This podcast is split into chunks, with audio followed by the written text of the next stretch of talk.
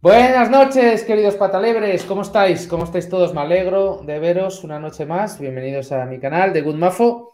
No me confundáis con el Mafo malo, ya lo sabéis. Nada, aquí estamos esta noche con un, un invitado muy especial, un buen amigo de esta mi casa, que ya os paso a agregar aquí. Alfredo, buenas noches, ¿cómo estás? Hola, buenas noches, Manolo. Muchas gracias por invitarme a tu casa. Faltaría, faltaría más. Pues Alfredo viene esta noche a hablar de su nuevo libro, como diría hablar. He venido a hablar de mi libro, ¿no? Pues y su libro es este. Aquí lo voy a poner, que no le dé la luz. Ahí, Geoestrategia de la bombilla.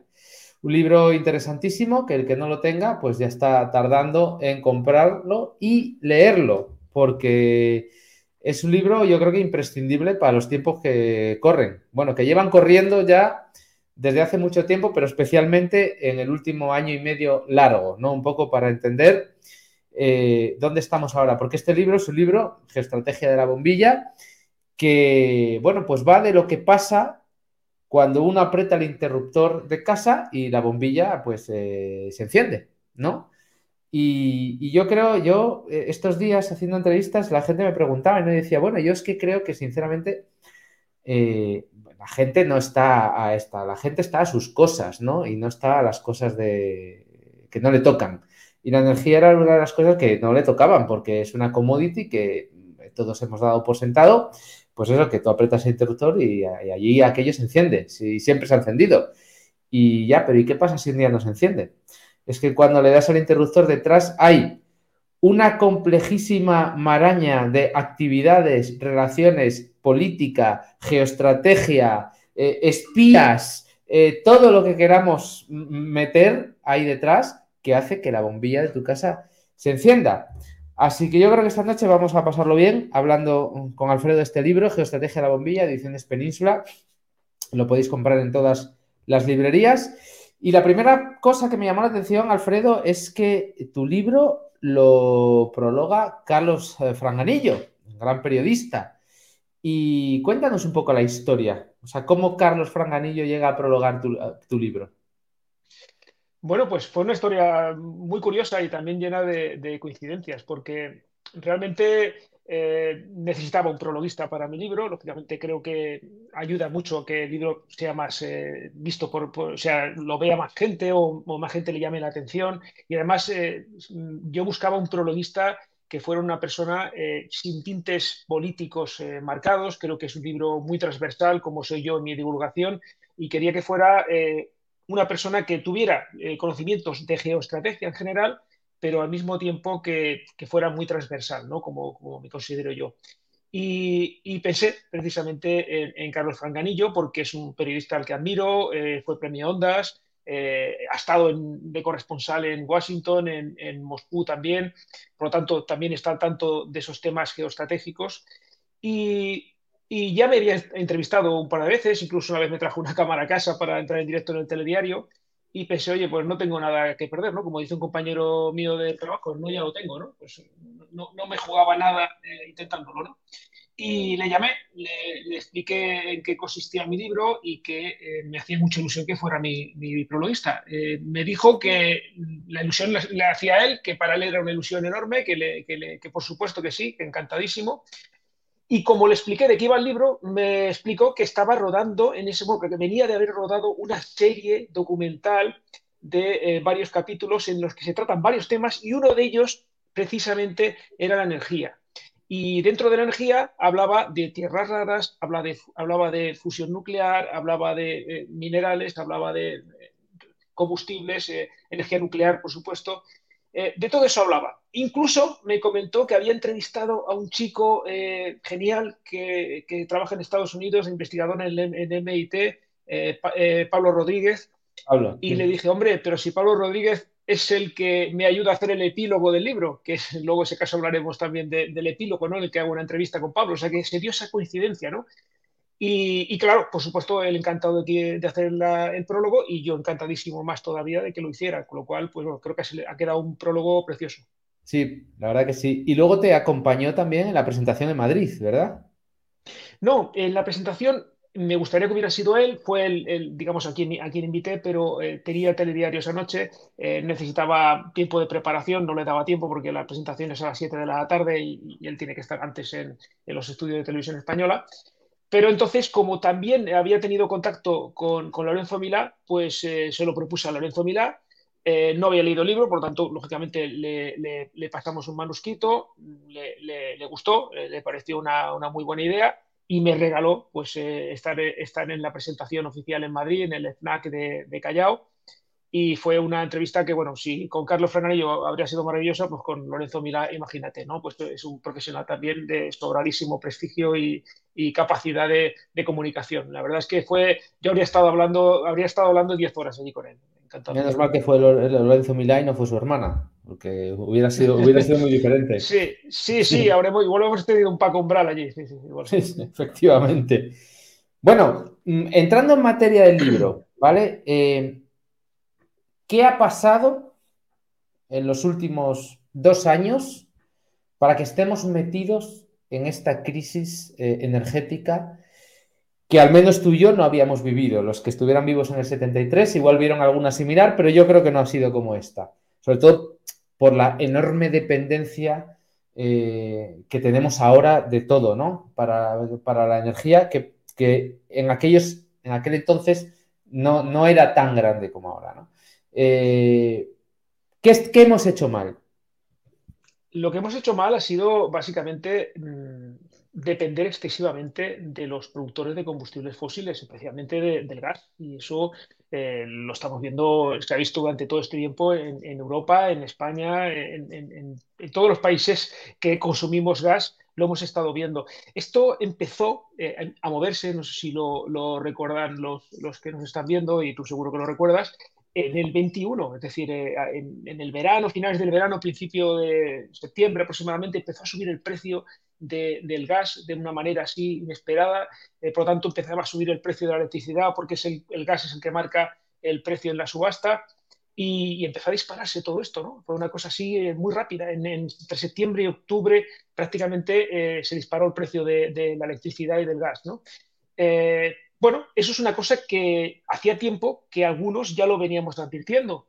Eh, cuando mucha gente me ha dicho, bueno, sí, eh, dices que Alemania tiene una dependencia del gas natural ruso y eso es muy fácil decirlo ahora que ha venido la guerra y, ha pasado lo que ha pasado, ¿no?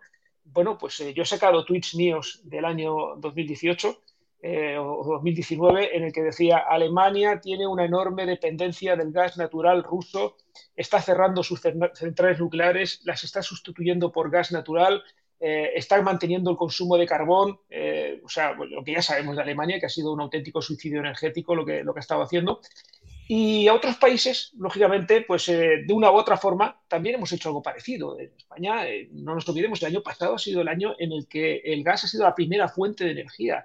Es decir, que estamos intentando reducir las emisiones de gases de efecto invernadero y quemamos más gas que nunca. ¿Dónde está aquí esa transición energética que nos quieren vender? Y todo eso tiene que ver mucho con la oposición a la energía nuclear. Eh, estamos viendo que los países donde se cierran centrales nucleares se quema más gas natural y todo eso lo ha condicionado eh, la guerra. Lo que ha hecho al final ha sido poner en evidencia todo esto. Es un catalizador que son problemas que ya estaban ahí, ya estaban latentes, esa dependencia ya la teníamos, pero la guerra lo que ha hecho, ha hecho ha sido ponerlo más en evidencia. Yo, bueno, muchas veces lo sacas, ¿no? Esporádicamente, de vez en cuando. Yo recuerdo una especie de meme, que es un vídeo, cuando Donald Trump les dice a los representantes de Alemania, en eh, no, sé si era en la ONU o dónde estaban. En la, ONU. Era la ONU cuando les dice, tenéis una dependencia muy grande de Rusia y lo vais a pasar mal. Y todos se reían, jajaja, ja, ja, les hacía mucha gracia, ¿no? Bueno, eh, Putin tiene unas declaraciones en el año 2010, eh, en una visita que hizo eh, Alemania con, Angela Merkel al lado suyo. Es, también un vídeo que, que, lo hemos puesto muchas veces, en el que dice que Alemania no quiere centrales nucleares, Alemania no quiere no quiere eh, eh, otra serie de, energías y, al final lo que va a hacer es tener que ir a buscar a, leña, leña por, a Siberia, ¿no? Porque, porque realmente eh, ese cierre, ese cierre de la energía nuclear en Alemania es, algo que, no, entiende absolutamente nadie que tenga un poco de idea de cómo funciona el sistema eléctrico, ¿no? Claro, de hecho les decía, vais a acabar quemando leña. Dice, pero la leña también la tengo yo. Hay que ir a Siberia a buscar la leña, ¿no? Claro, hay que ir a Siberia. Efectivamente. Es absurdo. Bueno, la conclusión lógica de todo esto es que parece que no estamos haciendo muy bien las cosas, ¿no? Eh, a nivel europeo, desde luego, yo creo que la política energética europea deja mucho que desear.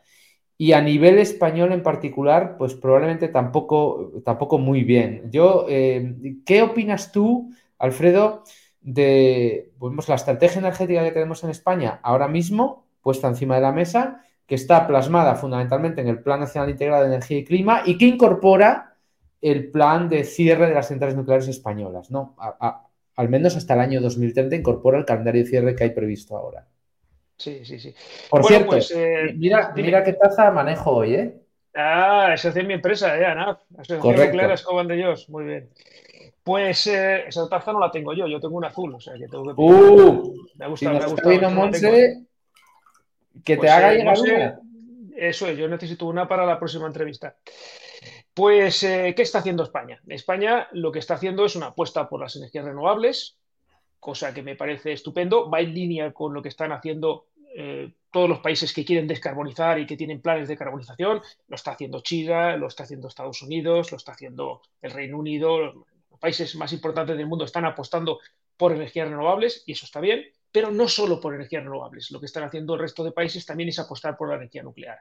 Hay muy pocos países importantes, grandes, con eh, eh, eh, grandes economías, con grandes poblaciones, que no hagan una apuesta por energía nuclear y energías renovables. Las excepciones son básicamente España y Alemania. prácticamente solo hay eso. Italia está quemando gas y, importando electricidad de Francia, pero, pero que básicamente la mayoría de los países avanzados o los que quieren llegar a serlo, como por ejemplo la India o los países de Oriente Próximo, todos apuestan por ese mix entre energías nucleares renovables. Y lo que tenemos en España es que tenemos un PENIEC, un Plan Nacional Integrado de Energía y Clima, que se tiene que presentar a la Unión Europea para, su aprobación o para su revisión, en el que se cumple básicamente el programa electoral del PSOE, eh, que es eh, apostar por las renovables y cerrar las centrales nucleares a toda costa. Es decir, está eh, diseñado específicamente para poder cerrar las centrales nucleares. Lo que te venden es que como van a cerrar las centrales nucleares, van a sustituir esa potencia firme, esa potencia constante, que eh, no pueden proporcionar las energías renovables per se, es decir, por sí solas no podemos eh, sustituir una energía constante por una energía variable, necesitan un complemento, un respaldo o como le queramos llamar. El PENIEC habla de un almacenamiento en baterías masivo, que todavía no lo estamos viendo, es decir, se están desarrollando, luego si quieres hablamos de baterías, pero no hay ese almacenamiento masivo que permita sustituir una central nuclear. Presas eh, de centrales de bombeo, tenemos algunas en España, pero se debería haber emprendido la construcción de más presas y no, se, ha, no se ha comenzado, es decir, no hay eh, ningún plan todavía establecido de construir más presas grandes. Eh, por lo tanto, lo que dice el PENIEC, y, es donde no lo dice en palabras, pero sí lo dice en cifras, es que mantiene la potencia instalada de gas natural, que son 26 gigavatios. Para quien no lo sepa, una central nuclear tiene un gigavatio, es decir, estamos hablando equivalente a 26 centrales nucleares, 26 reactores nucleares en ciclos combinados de gas natural. ¿vale? Eso es lo que tiene previsto el PENIEC durante estos años hasta el 2030.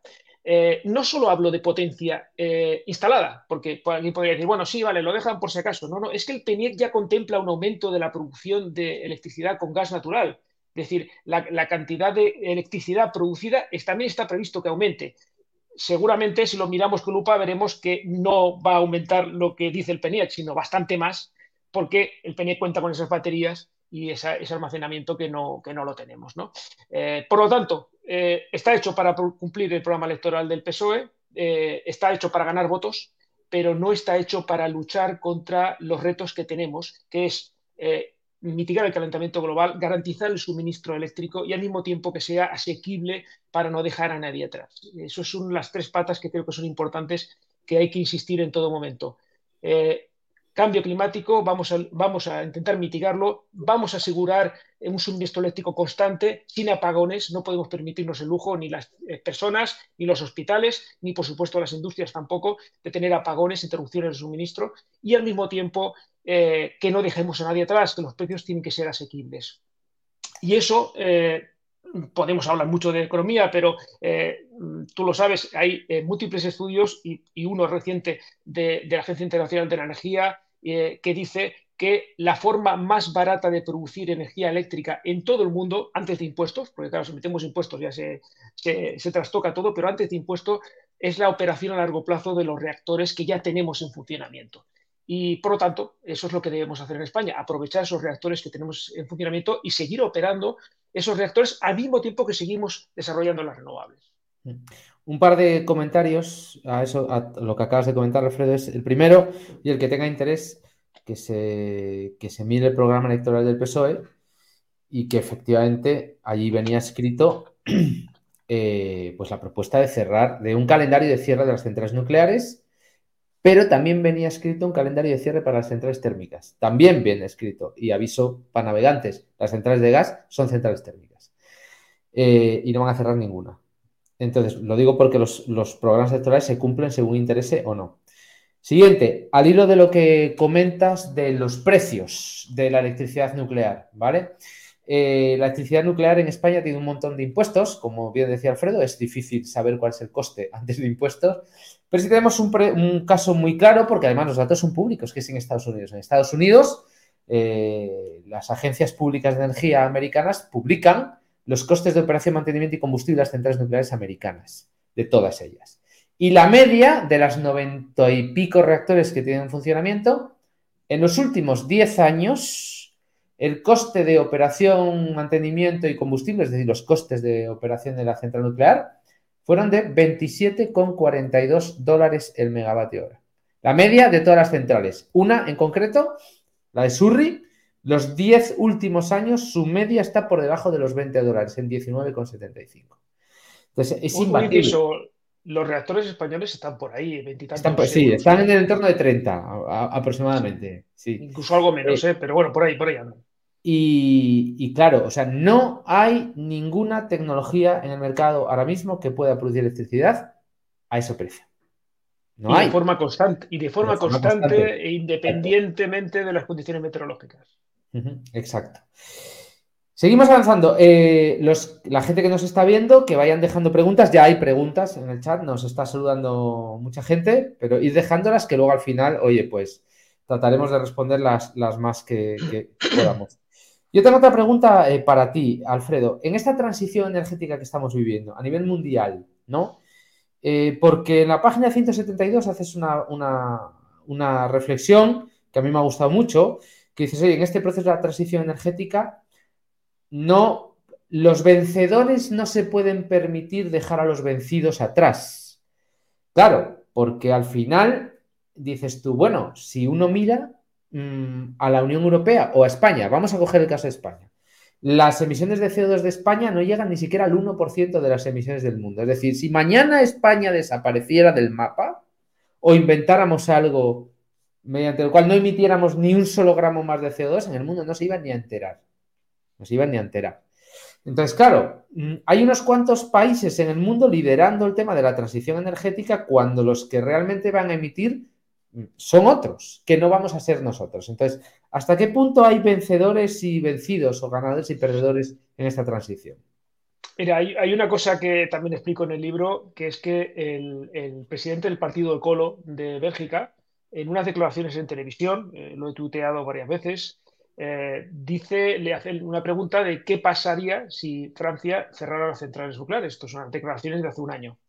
Él dijo que, bueno, que lógicamente eh, como quemarían más gas, pues aumentarían las emisiones. Pero que no pasaría nada porque como otros países las bajarían las emisiones, pues una cosa compensaría la otra. O sea, ese es el tipo de cooperación que parece que este hombre considera que, o sea, no se ha dado cuenta de, lo que va la historia, ¿no? Si cada uno hacemos lo mismo, al final eh, esto no lo podremos solucionar, ¿no? Se trata de un, de un, trabajo de colaboración. Evidentemente, los países que tienen mayores emisiones, China tiene un tercio de las emisiones mundiales, eh, tiene una mayor responsabilidad y por su propio interés, porque yo creo que también para su economía también es interesante, y ya no solo por las emisiones de CO2, sino por la polución atmosférica, que ya sabemos cómo están las ciudades eh, chinas. ¿no? Bueno, pues eh, es un trabajo que tiene que ser un trabajo en equipo eh, y tenemos que ayudarnos entre todos, cada uno cumpliendo con sus obligaciones, pero al mismo tiempo colaborando con, con, los otros países, porque lógicamente no nos interesa que nadie se quede atrás.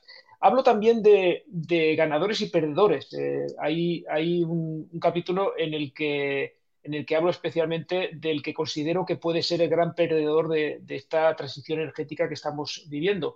Eh, y hablo de Rusia. Eh, Rusia considero, hago el ¿no? De, que es el Nokia de, la, energía, le llamo, ¿no? O podría ser el Nokia de la energía. No sé si los más jóvenes lo saben, pero Nokia a principios de, este siglo, era la primera, el primer productor de teléfonos móviles del mundo. Eh, tenía un 60% del mercado y, aspiraciones a tener mucho más.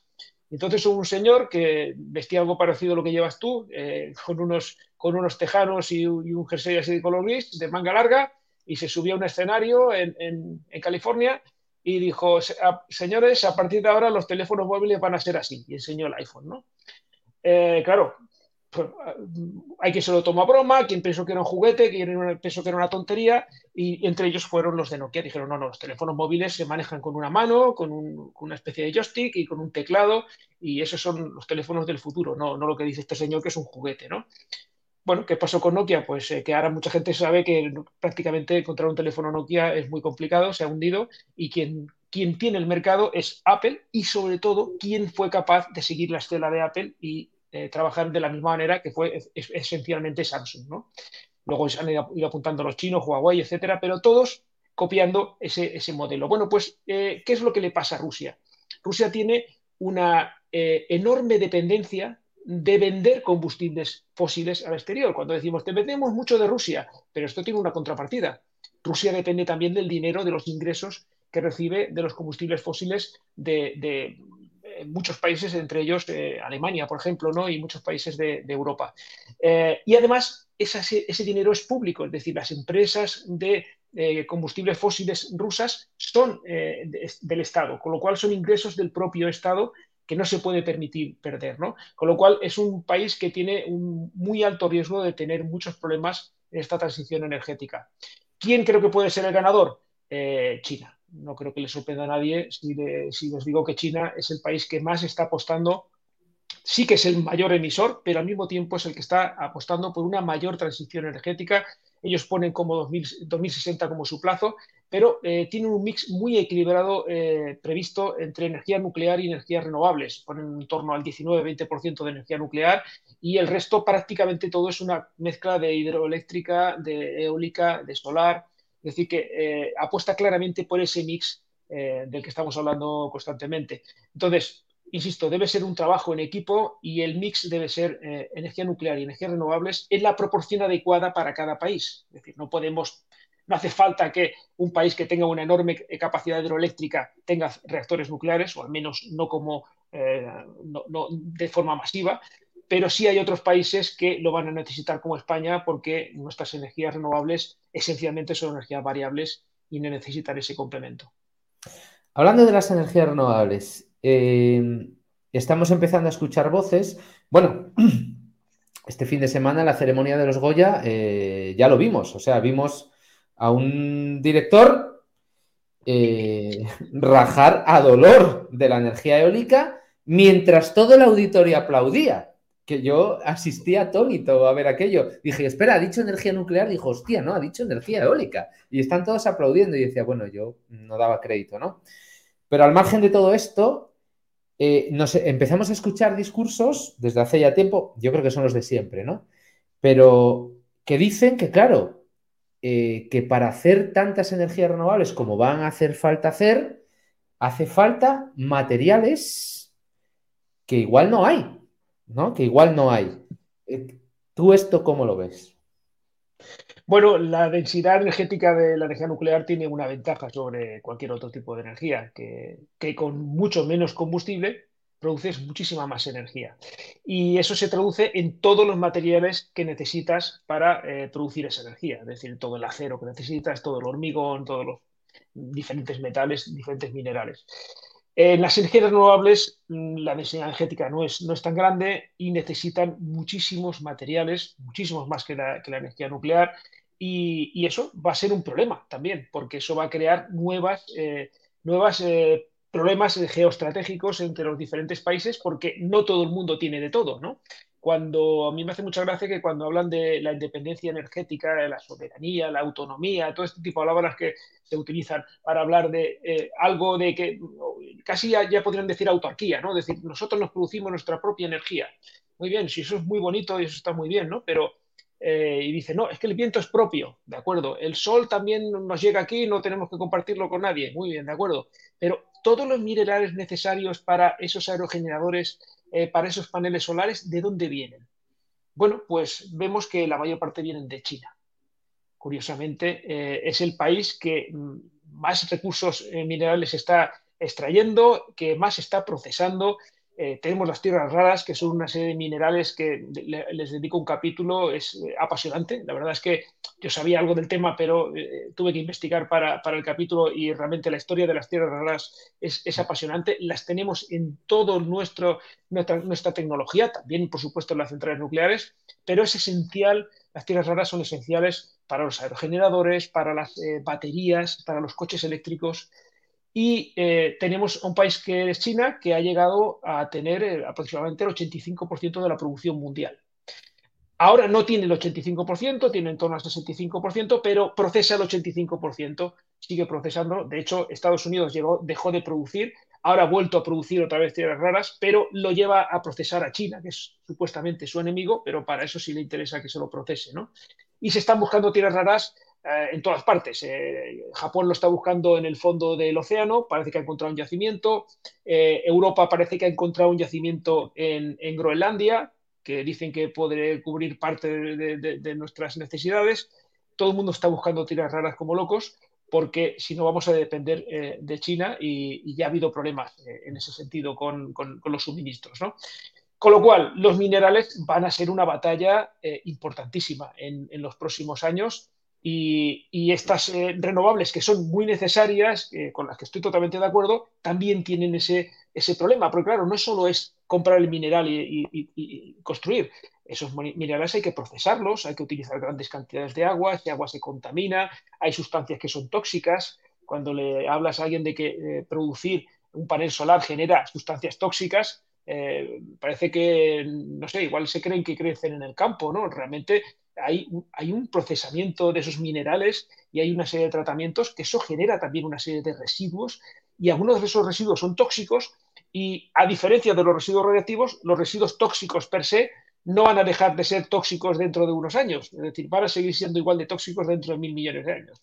Entonces, todo eso hay que tratarlo de forma correcta. ¿no? No, estoy diciendo, con esto no estoy hablando mal de, de que no debemos tener energías renovables, pero que no son la panacea y que no solucionan todos nuestros problemas energéticos. Antes comentabas, ¿no? De las cosas cuando dices, no, que no se podía saber. En el año 2011, o sea, hace 12 años, yo escribí un artículo que se titulaba Sin China no encendemos ni la luz. hace 12 años que llevamos ya con las tierras raras, ¿no? Que no es una cosa del año pasado. Vamos a cambiar de tercio. Vámonos al hidrógeno. ¿Vale? Eh, oye, ¿qué pasa con los colores del hidrógeno. Y sobre todo, y hay alguna pregunta en el chat sobre el hidrógeno que luego pondremos, ¿no? ¿Qué pasa con los colores del hidrógeno? Porque si el hidrógeno negro, si el hidrógeno marrón, si el hidrógeno azul, si el hidrógeno verde, si el hidrógeno rosa.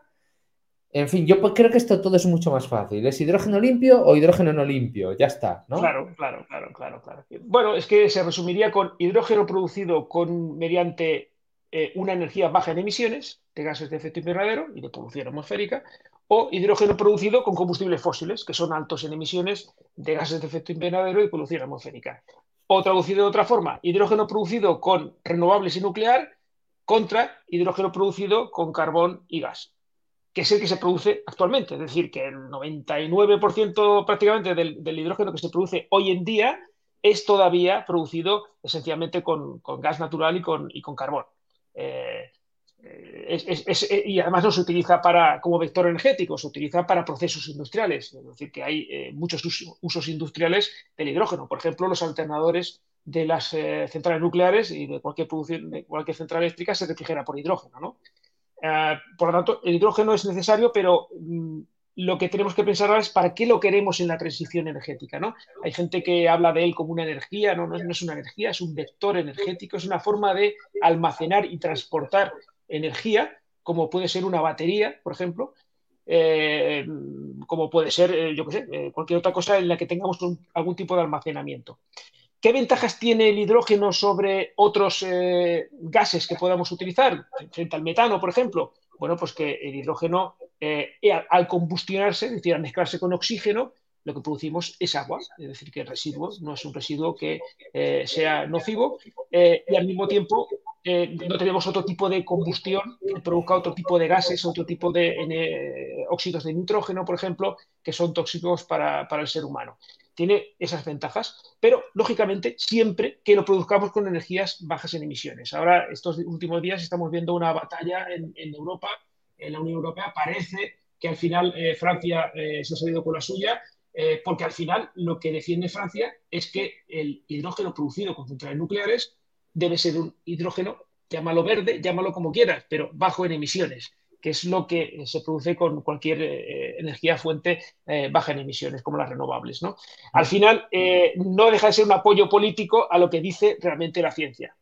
Luego le puedes llamar verde en renovables, le puedes llamar rosa en nuclear, que nadie, nadie ha salido todavía a explicarme de dónde viene el rosa, no sé si lo sabes tú, pero yo no tengo ni idea de quién se le ocurrió ponerle color rosa al hidrógeno de las nucleares. Yo lo habría puesto en todo caso azul, ¿no? Por, bueno, el, hidrógeno nuclear tiene tres colores, porque hay rosa, violeta y tal, dependiendo de si lo haces utilizando la electricidad de la central para producir electrólisis o si utilizas el calor de la central para producir electrólisis, tiene otro color. ¿Es violeta o rosa? También.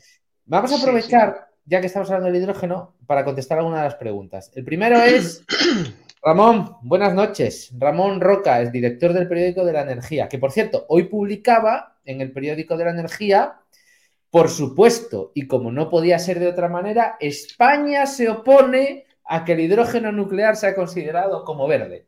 Eh, los magufos de Europa todos juntos. Entonces, eh, no esperábamos menos, por supuesto. España se opone a que la energía nuclear sea baja en emisiones, ¿no? Debe ser, supongo que es como decir lo mismo, ¿no? España siempre en el, siempre en el equipo de los que pierden. O sea, es que no, no, no espabilamos, macho. Pero bueno, aquí Ramón nos pregunta, ¿y qué os parece que el hidrógeno generado con nuclear en Francia y Suecia sí va a ser tenido en cuenta como hidrógeno verde? Es un poco lo que acabas de contestar. Sí, sí, sí. nos dice esto, eh, ¿puede restar protagonismo a España? Por supuesto, porque mira, eh, yo creo que el problema que se, ha encontrado el gobierno de España es que ha propuesto, bueno, se han puesto de acuerdo para construir este, este gasoducto que en principio llevará gas natural, pero que se supone que va a llevar hidrógeno y que España lo quiere utilizar para vender hidrógeno generado con energías renovables a Europa. Eh, bueno, yo lo que, lo que he encontrado en los informes que he estado estudiando para escribir el libro es que es muy poco rentable producir hidrógeno con excedentes de, renovables. ¿Por qué? Pues porque tienes pocos excedentes. Y como tienes pocos excedentes, no, te va a salir a cuenta. Ahora mismo ninguno. A, un hombre, los días que las Bueno, estamos haciendo un poco de curtailment a veces ahora al mediodía de eólicas, correcto. Bueno, pues esos días que hay mucho, mucho viento, hay poco consumo eléctrico, las nucleares eh, varias eh, tres o cuatro días al año tienen que bajar algo de carga, esos días podrías producir hidrógeno, pero eso no es rentable, evidentemente. Eh, montar una, gran infraestructura para producir hidrógeno eh, necesitas tener un suministro eléctrico más o menos constante que te garantice que siempre vas a estar produciendo. ¿no? Lo que entonces, claro, alguien me podría decir, bueno, entonces, ¿dónde está la solución a la historia? Hombre, la solución es poner renovables dedicadas para producir hidrógeno, ¿vale? Eh, eso sí que es una solución, pero claro, eso representa instalar muchas más eh, energías renovables, un excedente enorme de, capacidad de potencia instalada, que eso lleva su tiempo, que ya sabemos lo que pasa, que luego salen los directores de cine protestando porque no se pueden poner aerogeneradores en según qué sitios. En, mi, patio de atrás no, ¿no? Eh, todo el mundo quiere tener eh, todo, pero todos queremos tener electricidad cuando pulsamos el botón, pero no, no se quieren, no se quieren poner, no se quieren poner eh, plantas fotovoltaicas en suelo, por ejemplo, en toda la comunidad valenciana, ahí tenemos el problema de nuestro amigo Pedro Fresco. Eh, claro, es que así no se puede, es imposible, no Claro, claro, claro, claro, es que claro, si nos negamos a todo, bueno, pues a lo mejor hay gente que vive de estar negando, negándolo todo, ¿no? Pero así no vamos a avanzar, desde luego. Eh, nos pregunta también, eh, bueno, yo creo que había otra, esta que yo creo que ya la hemos eh, contestado, que el hidrógeno rosa es el que se produce en las centrales nucleares y que eh, rosa y violeta, dependiendo. Y hay otra que también es interesante, que es esta, ¿no? ¿Qué opináis del H de Smith? ¿No sería más barato las nuevas líneas de alta tensión, ya que al final es un vector energético? Bueno, yo, creo que es positivo. yo soy también eh, dedico un capítulo a las interconexiones de, todo tipo, especialmente hablo de las eléctricas, pero también hablo de, gas. Eh, cuando yo escribí el libro todavía no se estaba hablando de, este gasoducto, pero yo creo que es positivo, que debemos eh, aumentar las interconexiones, porque al final lo que hacen es darte estabilidad a cualquier tipo de, suministro, ¿no? Decir, eh, España es prácticamente una isla energética. Tenemos, si no recuerdo mal, una conexión con Francia de 4 gigavatios, que es muy poco, teniendo en cuenta que nuestra red son más de. Eh, la, producción, el consumo está rondando los 30, eh, 40 gigavatios. tener 4 me parece muy, muy, muy poco. Y ya se ha visto que cuando ha habido algunos problemas de interconexión, ha caído alguna línea, bueno, realmente ha sido complicado. ¿no? Debemos aumentar las interconexiones eléctricas y también debemos eh, aumentar las interconexiones de, en este caso, de, hidrógeno para, transportar de un país a otro. Creo que eso es positivo. Yo creo que, cambiando de tema otra vez, luego volvemos a lanzar más preguntas de la gente. Lo que realmente va a ser un cambio de paradigma radical es cuando efectivamente el almacenamiento de energía a gran escala sea una realidad.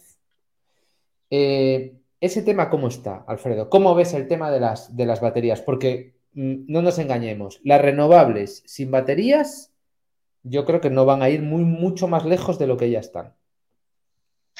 Mira, mm, hay un, antes de responderte a esa pregunta, hay, un, hay una parábola que utilizo eh, en el libro eh, supongo que los, eh, los, que nos están viendo habrán oído hablar de la pirámide de Maslow, ¿no? el famoso psicólogo que habla de una pirámide de realización personal y que en la cumbre está eh, cuando ya te realizas completamente.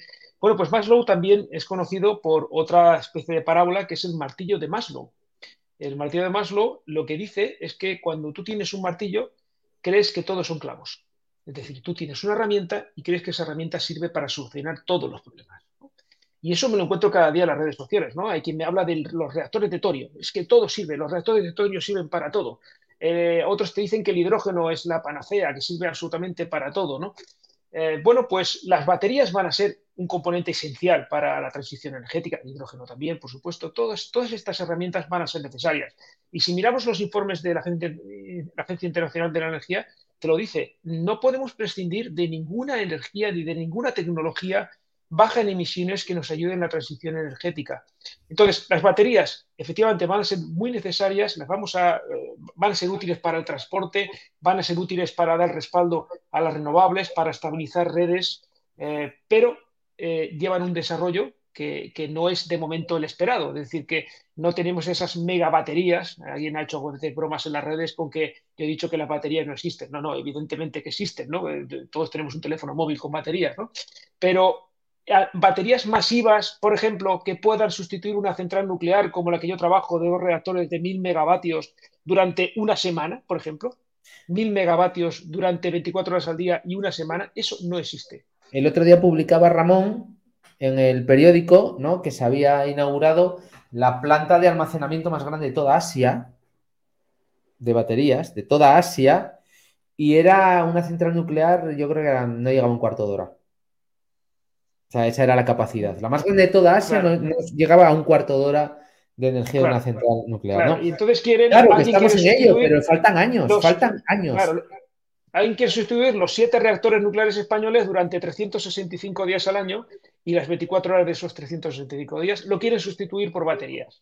Bueno, pues yo no sé cuándo estarán esas baterías, pero venderlo todo a las baterías es como si yo vendo todo lo que tiene que ver con nuclear, lo vendo todo a la fusión nuclear. Es decir, mm. vale, como vamos a tener fusión nuclear, ya podemos cerrar todas las centrales nucleares, las de carbón, las de gas y, parar todos los aerogeneradores porque vamos a tener la fusión. No, no. Sí la tendremos, yo estoy convencido que la vamos a tener, si quieres luego hablamos del tema, pero desde luego eso llevará un tiempo y, ese tiempo, mientras tanto, tenemos que seguir viviendo. Hmm. O sea, en definitiva, respondiendo a tu pregunta, las baterías van a seguir desarrollándose. Se está trabajando más en las baterías para automóviles, para coches, para transporte, que para las grandes eh, baterías de red. Eh, por eso eh, el desarrollo va más por ahí, las gigafactorías estas que está fabricando China. China fabrica una gigafactoría aproximadamente una por semana, para que nos hagamos una idea, y Estados Unidos está fabricando una cada cuatro meses más o menos, para que nos hagamos una idea de los órdenes de magnitud en los que estamos moviendo. En Europa, uno cada muchos más meses. ¿no? Es decir, que todavía hay mucho recorrido por delante y sobre todo la clave en esto van a ser los materiales nuevamente. Hmm. Nuevo cambio de tercio. Es que en el libro tocas muchos palos. Entonces, nuevo cambio de tercio. Claro, el problema de los combustibles fósiles es que emiten gases de efecto invernadero. Eh, no solo ese, sino también emiten una serie de gases contaminantes que están matando a mucha gente. Porque a mí me gusta siempre hacer la distinción de que el CO2 no es un contaminante, es un gas de efecto invernadero, que no es lo mismo, pero no es un contaminante. El CO2 no te mata. Eh, los óxidos nitrosos, eh, esas cosas son las que te matan, ¿no? Eh, pero bueno, y si consiguiéramos desarrollar una tecnología mm, que consiguiera capturar el CO2, ¿no? cuando se, queman combustibles fósiles, bien sean las centrales de producción eléctrica o en otras tecnologías, bueno, habríamos solucionado parte del problema.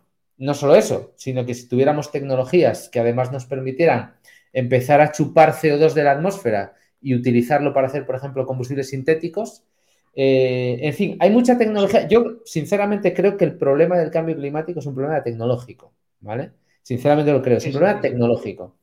Eh, pero claro, estamos en ello, estamos desarrollando tecnologías que no existen, ¿no? Y nos va a llevar un tiempo, no existen soluciones mágicas, como decías antes. La captura de CO2, ¿cuál es tu opinión? ¿Cómo la ves? ¿En qué nivel de desarrollo estamos? ¿Puede ser una realidad? ¿Es algo que puede ser factible o, de lo que, vamos a pasar del tema y dedicarnos a otra cosa? Pues eh, según la Agencia Internacional de Energía, nuevamente, porque ves que me refiero mucho a ella, porque la mitad de los informes que he consultado para mi libro son eh, informes que ha estado publicando los últimos dos o tres años la agencia, dice que eh, sin la captura de dióxido de carbono no conseguiremos el cero neto de emisiones en, en 2050. Es decir, lo considera una tecnología imprescindible para hacer la transición energética, como son las renovables, como son, como la nuclear, como es el hidrógeno, ¿no? Pero la captura de dióxido de carbono es esencial. ¿Por qué? Porque, claro, cuando hablamos de energías bajas en emisiones, ¿eh? cuando alguien dice la nuclear o las renovables tienen cero emisiones, no. Eh, todas las energías tienen algunas emisiones porque eh, consideramos todo el ciclo de vida, desde la minería hasta el desmantelamiento y la gestión de los residuos. Por lo tanto, hay emisiones en, en, partes del proceso, aunque la producción eléctrica no lo tenga. Pero claro, fíjate que estamos hablando de energías bajas en emisiones, pero estamos emitiendo en algún momento de ese ciclo. Con lo cual, lo que nos interesa es, al mismo tiempo de no emitir más, debemos intentar ir reduciendo la concentración de dióxido de carbono de la atmósfera porque es más alta de la que nos convendría para eh, que no subieran eh, demasiado las temperaturas. Entonces, para eso necesitamos la captura de dióxido de carbono. Eh, se está desarrollando tecnología para, para, la captura de dióxido de carbono, ya se está capturando experimentalmente en algunos lugares, pero ahora vienen dos retos porque yo creo que no habrá problema por capturar, es decir, creo que eso es una cosa que la vamos a tener en muy poco tiempo, tecnología clara para ir capturando dióxido de carbono, pero ahora viene, un gran problema, ¿qué es que hacemos con ese eh, dióxido de carbono capturado? Hay dos soluciones eh, que se han planteado. Una es almacenarlo. Eh, claro, alguien diría, bueno, ¿en qué depósitos almacenamos eso? Pues hay unos depósitos maravillosos para almacenar dióxido de carbono, que son los pozos de gas y de petróleo, especialmente los de gas, que ya han demostrado que tienen capacidad para almacenar gas, con lo cual podemos almacenar otro gas que es dióxido de carbono. Es un poco devolverle a la Tierra lo que hemos sacado de, una manera, ese, dióxido de carbono que, o ese carbono que hemos emitido, volverlo otra vez al sitio de donde salió. ¿no? Y eso eh, es muy interesante porque, claro, aquí tenemos un gran problema eh, económico. ¿A qué empresa le puede interesar almacenar dióxido de carbono, porque capturar y almacenarlo, ¿qué negocio va a hacer con él? De momento se está planteando, por ejemplo, en países como eh, Argelia, que ya se ha hecho ya se ha hecho alguna prueba de insertar en estos eh, pozos agotados, insertar eh, dióxido de carbono. Sería una forma de recibir dineros, ingresos a través de, de, esa captura de dióxido de carbono. Pero esa monetización todavía no está muy claro que pueda ser rentable. Sin embargo, hay otra solución que a mí me parece más inteligente o más rentable desde el punto de vista económico, que es lo que, lo que apuntabas, producir, por ejemplo, metanol.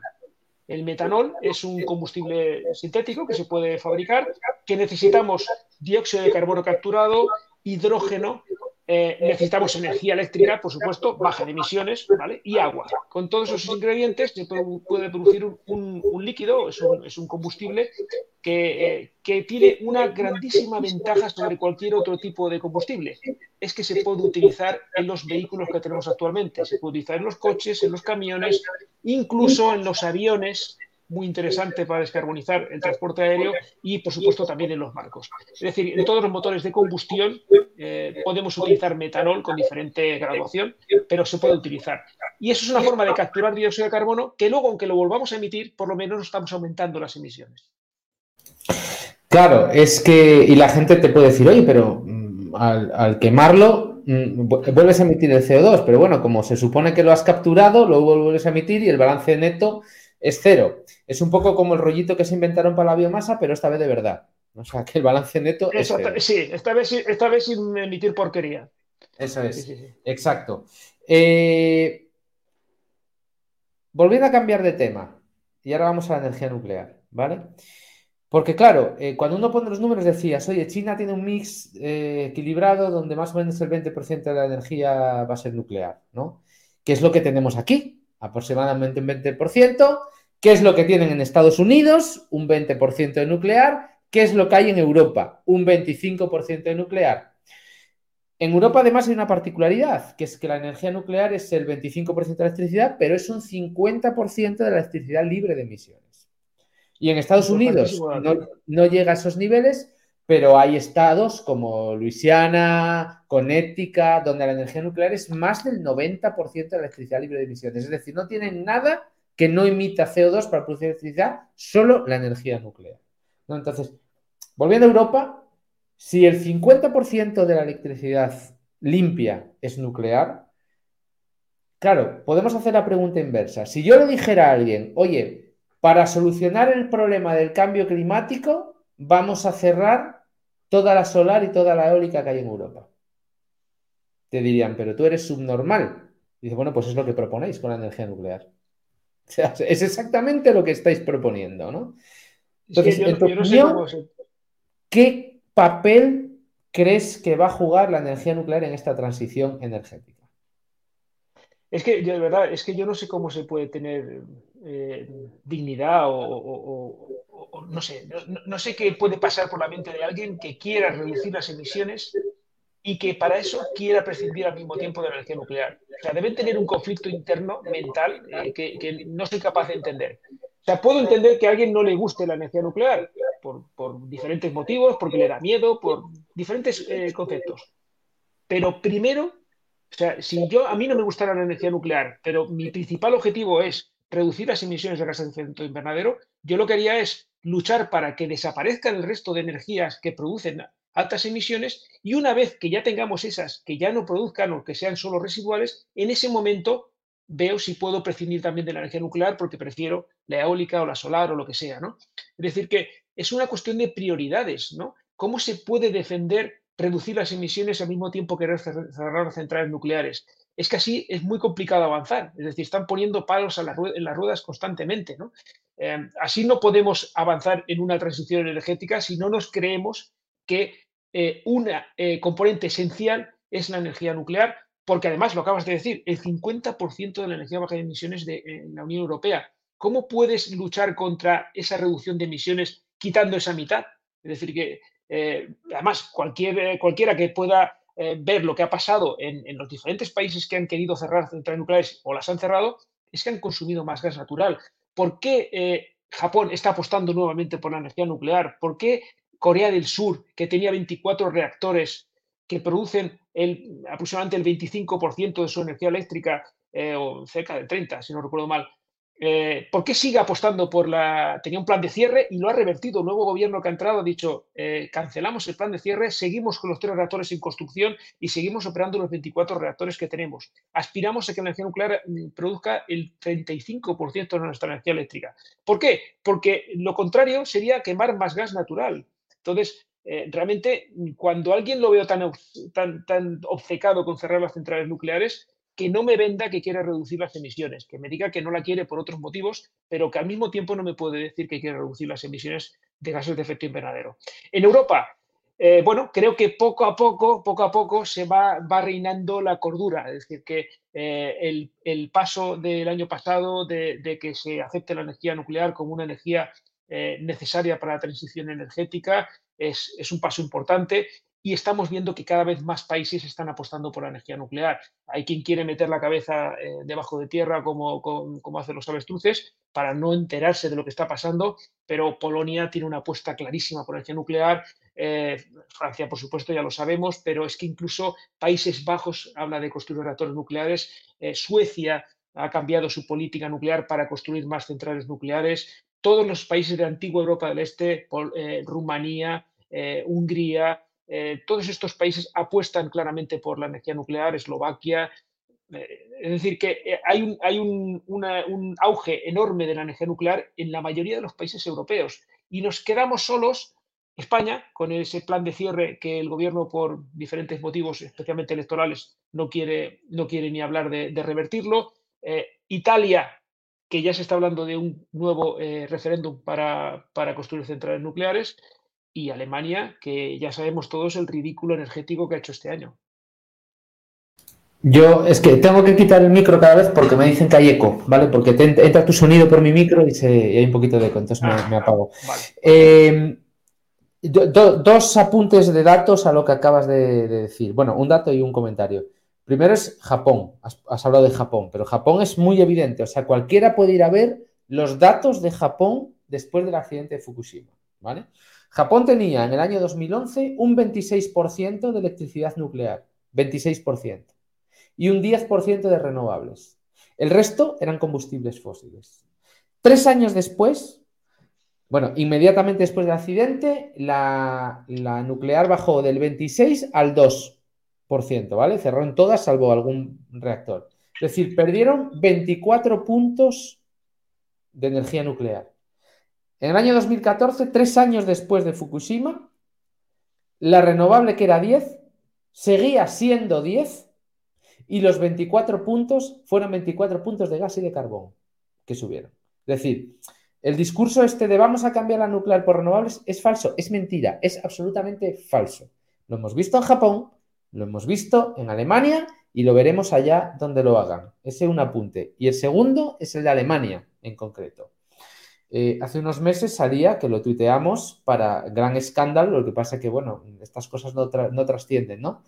El antiguo eh, presidente y, CEO de EDF, Angi Paulio, en una comparecencia, yo creo que era en el Senado francés, pero no estoy seguro, si era en el Senado francés, yo creo que sí, dijo, literal, lo dijo en una comparecencia, dijo que él era amigo personal de Merkel y que Merkel le dijo a él que ella era una científica y que por supuesto ella confiaba y creía en la energía nuclear, pero que la había cerrado por fines políticos.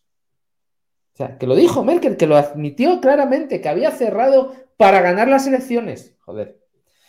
Y es Alemania el error histórico de haber cerrado las centrales nucleares. La gente dice, no, pero han instalado muchísimas renovables. Digo yo, pues me parece muy bien. Pero si no estamos hablando de que no instale renovables, estamos hablando de que si hubieras instalado las mismas renovables y además no hubieras cerrado tus reactores, hoy tendrías muchísimas menos emisiones.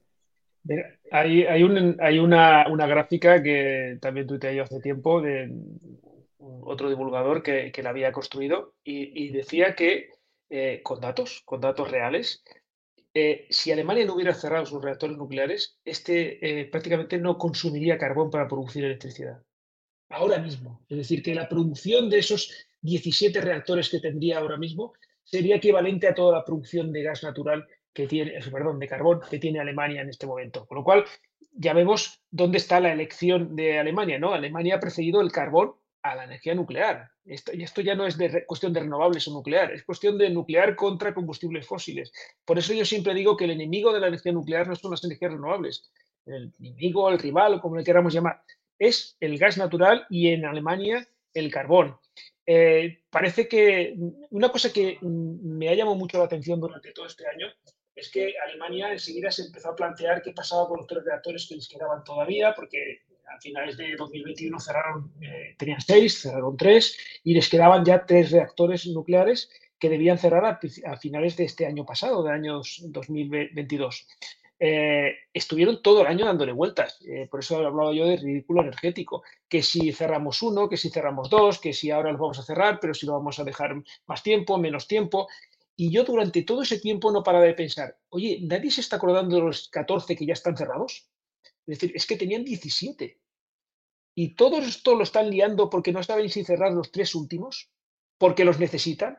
Oye, pues los 14 restantes también los necesitaba, muchísimo más. Y seguramente muchos alemanes se están acordando de esos 14 reactores que eh, el otro día mirando datos, había reactores de 1.300 megavatios eh, nuevos prácticamente de los años 90 con, con, tecnología alemana Siemens, que es una maravilla. Nosotros aquí en España tenemos una central con esa tecnología en Trillo o sea, son reactores que funcionan muy, muy, bien y es, es una auténtica pena eh, lo que hizo Alemania con la energía nuclear. ¿no? Y todavía, bueno, nos han prorrogado unos meses, no sabemos cuántos meses serán, pero no deja de ser una prórroga más del ridículo que ha hecho Alemania en, todo ese tema. Yo, ese cálculo que comentas, yo lo hice para mi libro, que lo tengo escrito en uno de los capítulos, y lo hice al revés. O sea, yo dije, bueno, yo lo que demostré con los números era que si no hubieran cerrado las centrales nucleares, si hubieran hecho la misma inversión en renovables que han hecho, la misma, es decir, no nos oponemos a lo que ha hecho Alemania con las renovables. Yo creo que perfecto. si hubiera mandado yo, lo hubiera gastado de manera más inteligente y hubiera reducido bastante más las emisiones. Pero vale, oye, han, han hecho eso con el dinero, ya está, hecho. Ahora, si no hubieran cerrado las nucleares, hubieran cerrado primero la central de carbón más contaminante de Europa, que la tienen ellos, por cierto, y no quemarían, no quemarían ni un megavatio hora de gas. Ni uno. Ni uno. Entonces, claro, eso es lo que ha hecho Alemania. Cambiemos de tercio, una vez más. Eh, la fusión. Cuéntanos de tu conversación con Pablo. ¿Qué, ¿Qué, extraemos de la fusión? Porque claro, con este anuncio a bombo y platillo que hizo el DOE hace unas semanas, que a mí se molía que a alguien se le acababa la financiación, pero vamos, apestaba de lejos a que a alguien se le acababa la financiación y había que hacer ruido en la tele. Cuéntanos cómo estamos. Suena mucho a eso, ¿no? No, em, empezando por el por la último que has comentado, el, anuncio de la, de la, fusión, la ganancia neta de fusión en, en, la, fusión por, por confinamiento eh, inercial, ¿no? por, por mediante láseres. Eh, yo creo, y además consultando con, con diferentes expertos, que eh, esta tecnología tiene mucho, mucho recorrido todavía por, por, delante, mucho trabajo todavía por, por desarrollar porque extraer calor de, ese, punto tan pequeño es muy, muy complicado. Convertir eso en electricidad es mucho, mucho más complicado que en los reactores que eh, se están desarrollando de, del otro confinamiento, que es el confinamiento magnético, como por ejemplo el ITER, o también hay reactores en, Estados Unidos, eh, concretamente en el MIT, donde trabaja Pablo Rodríguez, o el JET, el reactor eh, europeo, que está en, el Reino Unido. Bueno, ese tipo de reactores tienen bastante más facilidad para luego poder extraer el calor generado eh, por ese, esa fusión nuclear. Generalmente suele ser porque el bombardeo de neutrones eh, lo que hace es, eh, puedes aprovechar ese bombardeo para calientar un material y ese material puedes extraerle el calor. ¿no? En, el confinamiento inercial es mucho más, mucho más complejo. la conversación con Pablo, pues realmente fue, fue fue muy bonita porque, bueno, lógicamente fue una conversación virtual porque la hicimos a través de correos electrónicos, pero bueno, fue una conversación en la que no es la típica entrevista que alguien eh, hace cuatro o cinco preguntas, sino que fue un intercambio. Eh, yo le iba respondiendo también, iba aportando también eh, mis conocimientos, aunque no sean de fusión, pero sí de materiales, de bombardeo de neutrones porque sabes que hay muchas, tú que eres físico nuclear, pues lo sabes mejor que yo, hay mucho, mucha relación entre la fusión y la fisión, no solo que uno rompe y que el otro une, sino que los neutrones son claves en, las, dos, en las dos tecnologías, ¿no? Y, la resistencia de los materiales eh, a la irradiación. todos esos, todas esas preguntas creo que son, son muy interesantes y las respuestas de, Pablo son muy, muy completas. Y sobre todo, un detalle que es que Pablo es muy, muy optimista, más optimista que yo, pero hay que darle más valor a él porque él sabe mucho más que yo de fusión. Él eh, cree que podemos tener fusión nuclear en torno a 2035. Em, ojalá lo acierte, yo estaría encantadísimo, pero este chico que está trabajando en eso y además tiene contacto con gente en, todo, porque además hay mucha colaboración eh, entre todos los eh, equipos que están trabajando en todo el mundo, ¿no? No, nos pensemos que eso que está pasando, el sol eh, artificial de, China, bueno, parece que los chinos van por, por, su lado, no, no, China también está en ITER y lo que está investigando en su reactor experimental de fusión va a servir también para, para el ITER y hay una gran colaboración. Bueno, pues Pablo es muy optimista y cree que en 2035 podemos tener fusión nuclear. Oye, 2035 es ya, ¿eh? Ojalá, ojalá, ojalá. Vamos a verlo. Una pregunta, eh, ya la última, ya entra la gente. Eh, ¿Tú crees que el futuro de la energía nuclear va a ser de grandes reactores como los que conocemos o va a ser de reactores modulares pequeños? Pues es una muy buena pregunta. Y además, también le hice una pregunta así a Pablo. Y, ¿sabes lo que me dijo Pablo sobre eso? Luego te diré lo que opino yo, porque básicamente opino lo mismo. Que vamos a, vamos a ir a finales de siglo con una mezcla de tecnologías. Eh, todas bajas en emisiones, por supuesto. Eh, probablemente la fusión nuclear sea la que consiga, si conseguimos que comercialmente sea rentable y que funcione bien y que no haya problemas tecnológicos o se superen todos los problemas que tenemos. Eh, probablemente las grandes centrales de producción eléctrica sean de fusión pero yo creo que irán acompañadas también de centrales. Eh, en el caso de la fisión, vamos a, yo creo que vamos a ir hacia más centrales pequeñas, eh, hacia pequeños reactores modulares, porque pueden ser muy útiles para lugares remotos, eh, para industrias muy concretas, muy electrointensivas o que necesiten altas cantidades de calor. es un gran sustituto, puede ser un sustituto para esas calderas de gas, esas cogeneraciones que tienen eh, muchas industrias que necesitan temperaturas de 1000 grados centígrados.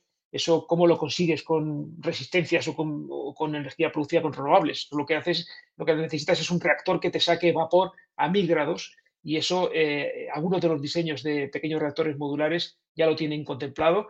Eh, creo que vamos a ir a un mix entre todas las energías bajas en emisiones. Las renovables van a ser útiles para muchos lugares también, porque tampoco tiene sentido en, determinadas eh, localizaciones que tienen mucho sol, eh, remotas, pues si tienen suficiente cantidad de, sol, no van a necesitar tampoco un reactor nuclear allí, ¿no?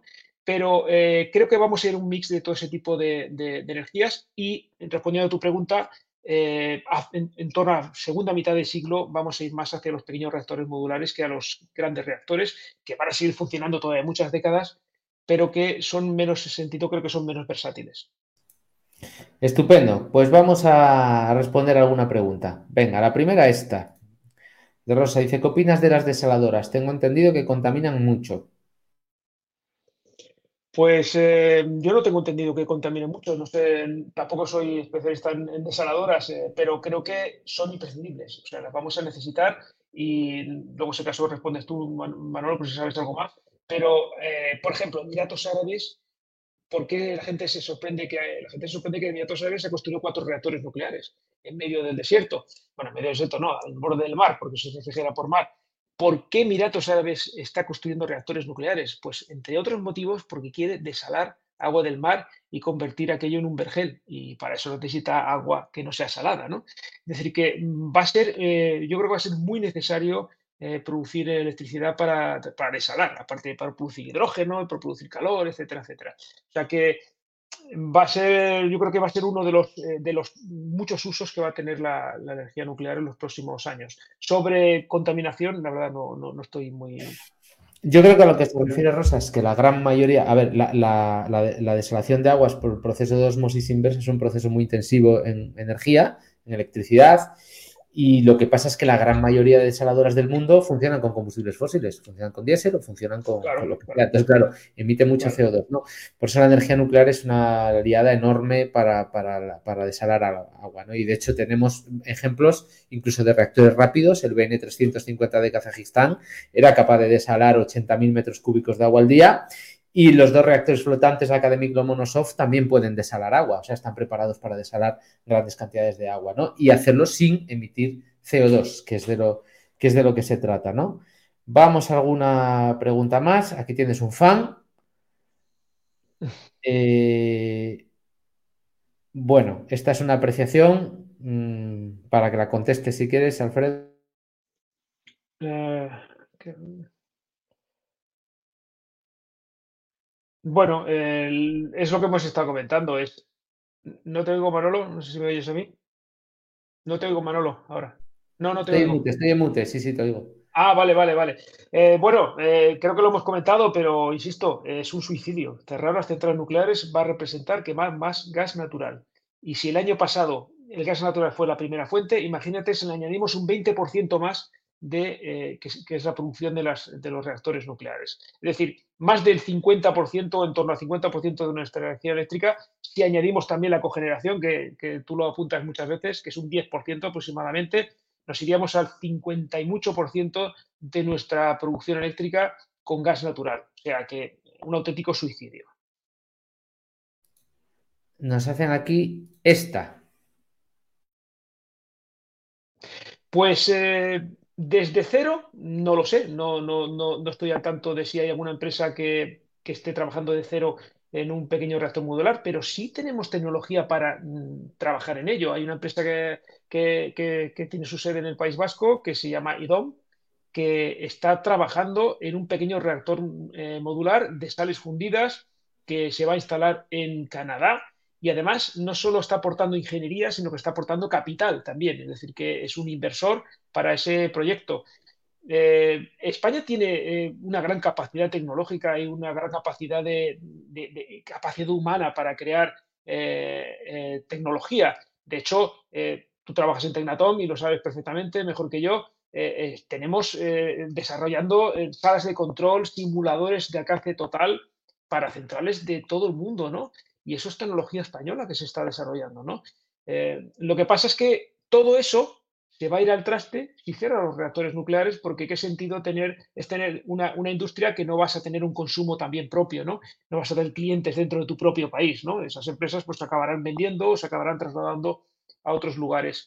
Eh, somos más de 30.000 trabajadores del sector nuclear, altamente especializados, con una gran formación, eh, un, prestigio internacional muy contrastado. Tú lo sabes, Manolo, que ha viajado más que yo.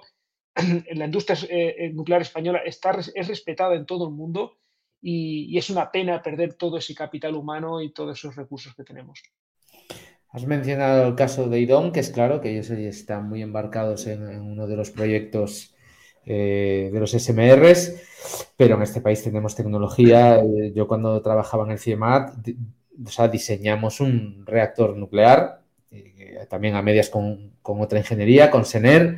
Eh, muchas ingenierías españolas están involucradas en proyectos de, SMRs a distintos niveles y en distintas actividades y sobre todo lo que es importante aclarar es que cuando uno revisa la historia del programa nuclear español, las centrales nucleares españolas, hablo de los almaraces, los ascos, etcétera, más del 85% de la tecnología ya era nacional en esos eh, reactores, de la construcción de reactores, cadenas de ingeniería, cadenas de suministro, etcétera, etcétera. Por tanto, en España tenemos unos profesionales, como bien decía Alfredo, extraordinariamente valorados por el mundo y que trabajamos en todos, en todos los países del mundo donde hay centrales nucleares, bueno, donde la IAEA e nos permite por las salvaguardias, ¿no? Pero, pero en todos, en todos ellos.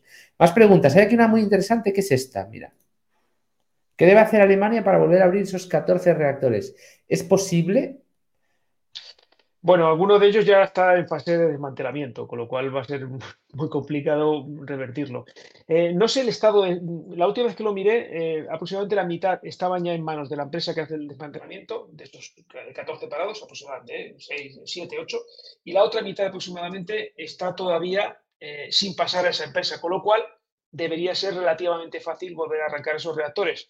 Cuando digo relativamente fácil, vamos a traducirlo en tiempo, pues entre muchos meses y pocos años, es decir, pues en torno a un año, un año y medio, eh, o ocho meses, depende del estado de mantenimiento que tenga ese reactor. Eh, luego hay que asegurarse que tenga combustible, el combustible se carga con 3-4 años de antelación aproximadamente, pero suponiendo que tuviéramos combustible y que esos reactores están bien eh, mantenidos, sería cuestión de hacer una revisión completa que puede durar varios meses y, volver a arrancar. Es decir, que mm, algunos reactores sí, sí, se podrían recuperar.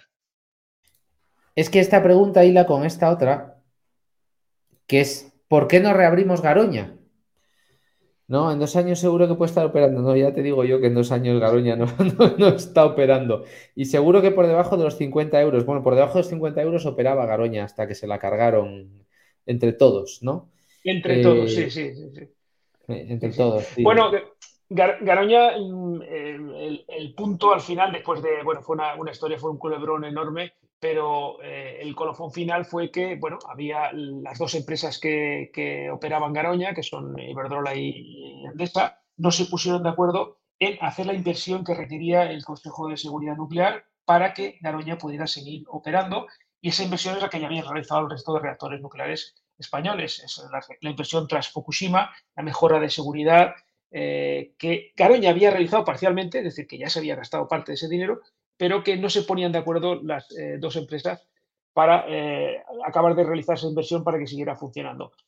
Eh, y, Endesa sí estaba de acuerdo y Iberdrola no estaba de acuerdo. Y en ese momento en el que todavía no había cumplido el plazo, el gobierno del PP decidió cancelar finalmente el, proyecto y cerrar la central nuclear. O sea que fue una propuesta inicialmente de, Zapatero, cuando, cuando, se, cuando lo puso, lo, además lo en su programa electoral, el cierre, y fue el primero que, paró la producción, pero al final fue el PP el que cerró las eh, cerró Garoña, ¿no? Porque no había acuerdo. Ah, ahí para que la gente nos, entienda lo, que estamos hablando, ¿no? Aquí en el año 2009 el Consejo de Seguridad Nuclear dictaminó que Garoña mm, podía tener la licencia para operar 10 años más si hacía una serie de modificaciones a la planta, lo cual requería unas inversiones, ¿no?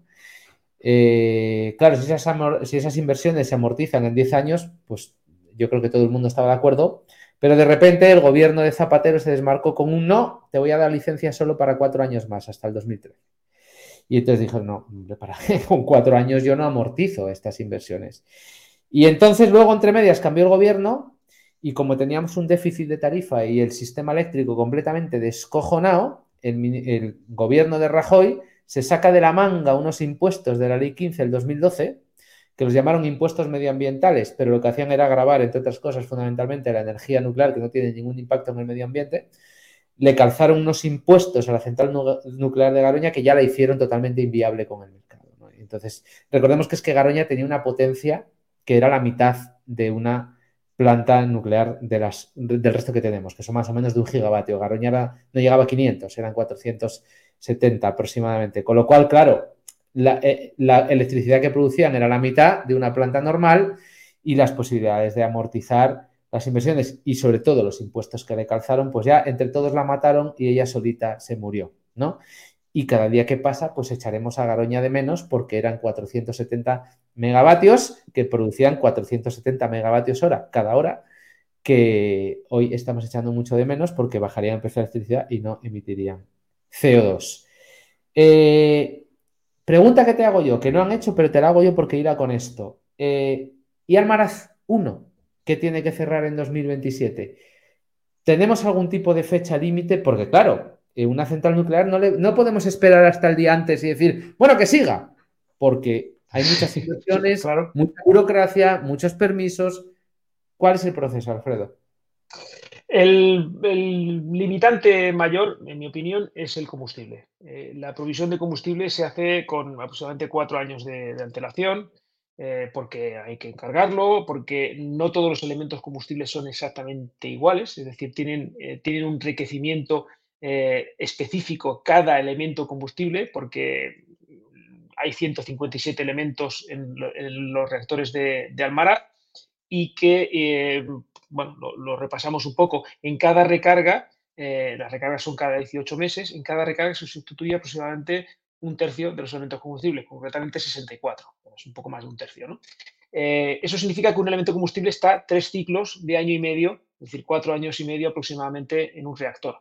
Pero eh, hay una serie de componentes, eh, de, características que se tienen que mantener en un reactor nuclear, que es que el flujo de, neutrones, es decir, lo que es, eh, los neutrones que se van produciendo, sea lo más plano posible, lo más equilibrado posible para que no haya demasiadas fugas de neutrones y para que el combustible se vaya consumiendo de, la manera más uniforme posible, sin altas temperaturas o puntos eh, más, altos o, en otros sitios donde sean demasiado bajos.